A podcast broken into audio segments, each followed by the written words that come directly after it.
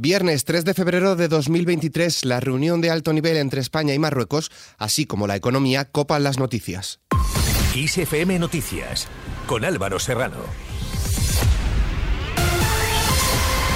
¿Qué tal? España firma una veintena de acuerdos con el primer ministro marroquí. Entre dichos acuerdos está la reapertura progresiva de las aduanas de Ceuta y Melilla e intensificar el retorno de migrantes y combatir el racismo o la xenofobia. Estoy muy satisfecho del éxito de la primera expedición comercial que tuvo lugar el pasado viernes a través de las aduanas de Ceuta y Melilla y vamos a garantizar juntos que estas aduanas sigan abriéndose de manera ordenada, progresiva, hasta llegar a la plena normalización del paso de personas y también de mercancías, tal y como hemos acordado el año pasado.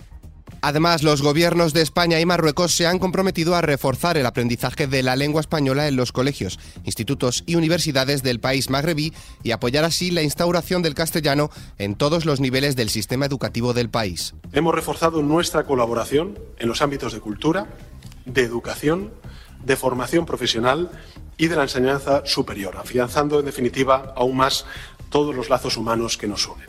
En concreto, hemos firmado nueve diferentes acuerdos que, permitirán, entre otras cosas, pues abrir eh, secciones bilingües, centros de enseñanza y eh, fomentar eh, la formación privada. En resumen, creo que el día de hoy representa un hito para España y también para Marruecos por su parte, el ministro de Asuntos Exteriores, Unión Europea y Cooperación, José Manuel Álvarez, ha celebrado que la reunión de alto nivel con Marruecos haya sido un éxito, reivindicando al mismo tiempo el número récord de acuerdos que se han firmado entre ambos países y ha criticado al Partido Popular por ningunear al país africano, añadiendo que la formación popular está incapacitada para gobernar. Hablando de gobierno, Félix Bolaños espera pactar lo antes posible con Podemos la reforma de la ley del solo sí es sí. El ministro de la Presidencia ha insistido en que siguen trabajando en los cambios y pide respetar el curso de las negociaciones. Ante todo, ha dicho que se debe trabajar desde el rigor más absoluto. Ante esto, el coordinador general del Partido Popular, Elías Bendodo, tiende la mano al gobierno. Hay que modificarla urgentemente, mejor hoy que mañana. Por tanto, ofrecemos nuestros votos, pero vamos a hablar en los términos, ¿no? Por tanto, eh, esperamos la llamada del gobierno eh, por si necesitan nuestros votos para modificar urgentemente esta ley. Nos vamos hasta Cataluña. Per Aragones afirma que el pacto Govern PSC Comuns no diluye la mayoría independentista en el Parlamento. Las palabras del presidente catalán llegan después de que Junts haya acusado a Esquerra Republicana Catalana de volver al tripartito y romper con la mayoría independentista del 52% en el Parlamento. Ante esto, la portavoz en el Parlamento del Partido Popular, Cuca Gamarra, ha hecho este análisis. Estamos ante la ratificación de lo que es una alianza en interés mutuo. Tú me apoyas los presupuestos generales del Estado y yo te apoyo los presupuestos generales de la comunidad. De manera que yo sigo en la Moncloa y tú sigues al frente de la Generalitat. Por su parte, la portavoz parlamentaria del Partido Socialista Catalán, Alicia Romero, protagoniza hoy una rueda de prensa tras la reunión del llamado Gobierno Alternativo Socialista. Acompañarán a Romero los candidatos socialistas a las cuatro capitales catalanas, Jaume Colboni, Barcelona, Silvia Peneque de Girona, Rubén Viñuales de Tarragona y Félix La Rosa de Lleida para valorar el acuerdo de presupuestos. Pasamos a hablar de la economía. El Banco Central Europeo sube medio punto los tipos de interés. Los eleva hasta el 3% y avisa de nuevos aumentos. Es el quinto incremento tras el alza de medio punto en diciembre y julio y la subida de 0,75 puntos en septiembre y octubre. En vista de las presiones sobre la inflación subyacente, prevemos aumentar los tipos de interés otros 50 puntos básicos en nuestra próxima reunión de política monetaria de marzo. y posteriormente evaluaremos la senda futura de nuestra política monetaria. Mantener los tipos de interés en niveles restrictivos con el paso del tiempo reducirá la inflación al moderar la demanda y también servirá de protección frente al riesgo de un desplazamiento persistente al alza de las expectativas de inflación. Y en España el paro vuelve a subir. Se destruyen 215.047 empleos y 70.744 personas engrosan la lista de paro en enero, un mes tradicionalmente malo en términos laborales por el fin de la campaña de Navidad. La contratación indefinida, por su parte, sigue al alza con un 44% de contratos firmados en esta modalidad. Además, el número de afiliados se mantiene por encima de los 20 millones, la cifra más alta de la serie histórica para este mes. Por otro lado, Ciudadanos acusa al gobierno de subir el salario mínimo, obviando que puede destruir empleo. La formación naranja critica que el Ejecutivo no ha realizado estudios sobre su efecto en la inflación y pone sobre la mesa informes del Banco de España y de expertos que confirman que la anterior subida destruyó, dicen, empleo incluso en un contexto de crecimiento económico es absolutamente un parche, no cuenta ni con eh, las pequeñas y medianas empresas, ni con las empresas de nuestro país, ni tampoco con el tejido productivo, que es quien genera empleo. También los autónomos generan muchísimo del empleo en, en nuestro país. En cuanto al bolsillo, el precio medio de la luz subirá hoy un 1% hasta los 138,86 euros el megavatio hora, siendo así el precio más alto desde el pasado 3 de enero. El precio mínimo de 106,63 euros se dará entre las 4 y las 5 de la madrugada, mientras que el máximo se registrará entre las 7 y las 8 de la tarde, cuando será de 185,13 euros. Nos vamos hasta la sanidad. Los médicos de los hospitales madrileños amenazan con ir a la huelga.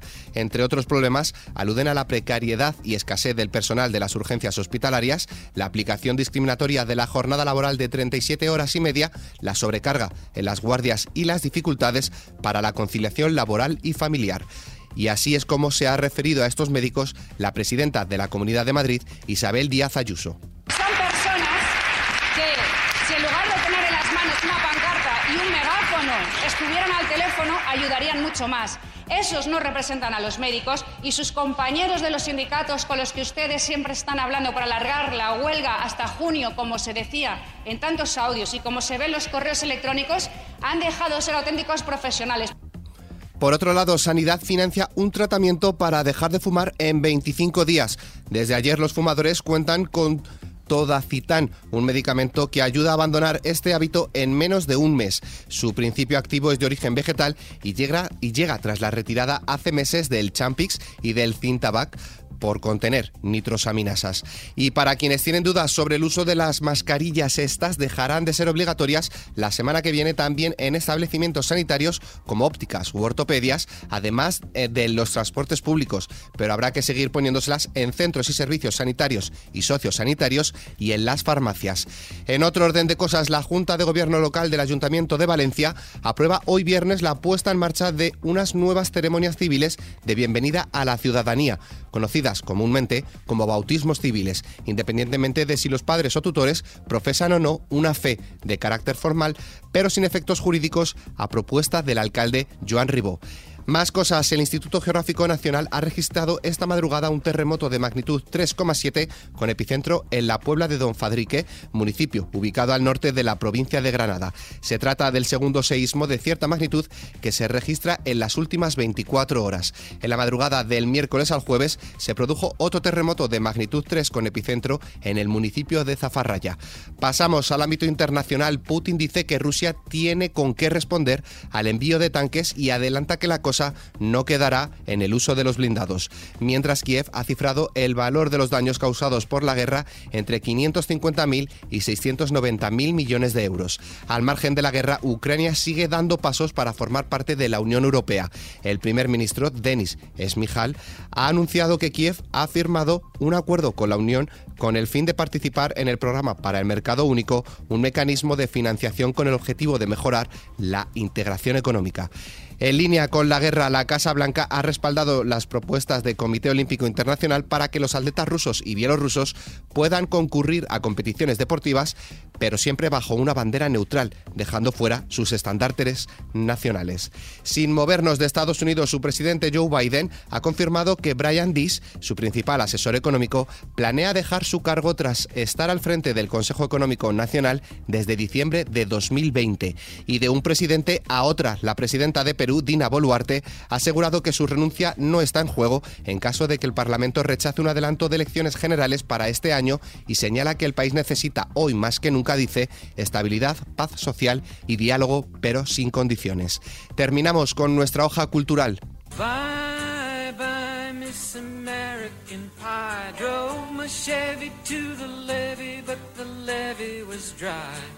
And them good old boys were drinking whiskey and rye, singing, This'll be the day that I die. This'll be the day that I die. Hoy se cumplen 64 años del día en que murió la música. Así lo afirma una de las canciones más importantes de la era del rock and roll, American Pie de Don McLean. Con dicha canción quiso rendir homenaje a sus artistas favoritos, Richie Valens, Buddy Holly y The Big Bopper, quienes murieron el 3 de febrero de 1959 en un accidente aéreo. Los artistas volaban juntos en una avioneta durante una gira, la cual se estrelló en el campo de maíz en el estado de Iowa por las condiciones climáticas. Con esta noticia, la cual podéis ampliar en nuestra web xfm.es, nos despedimos por el momento. La información continúa puntual en los boletines de XFM y como siempre ampliada aquí en nuestro podcast XFM Noticias. Con Susana León en la realización, un saludo de Álvaro Serrano, que tengáis muy buen día.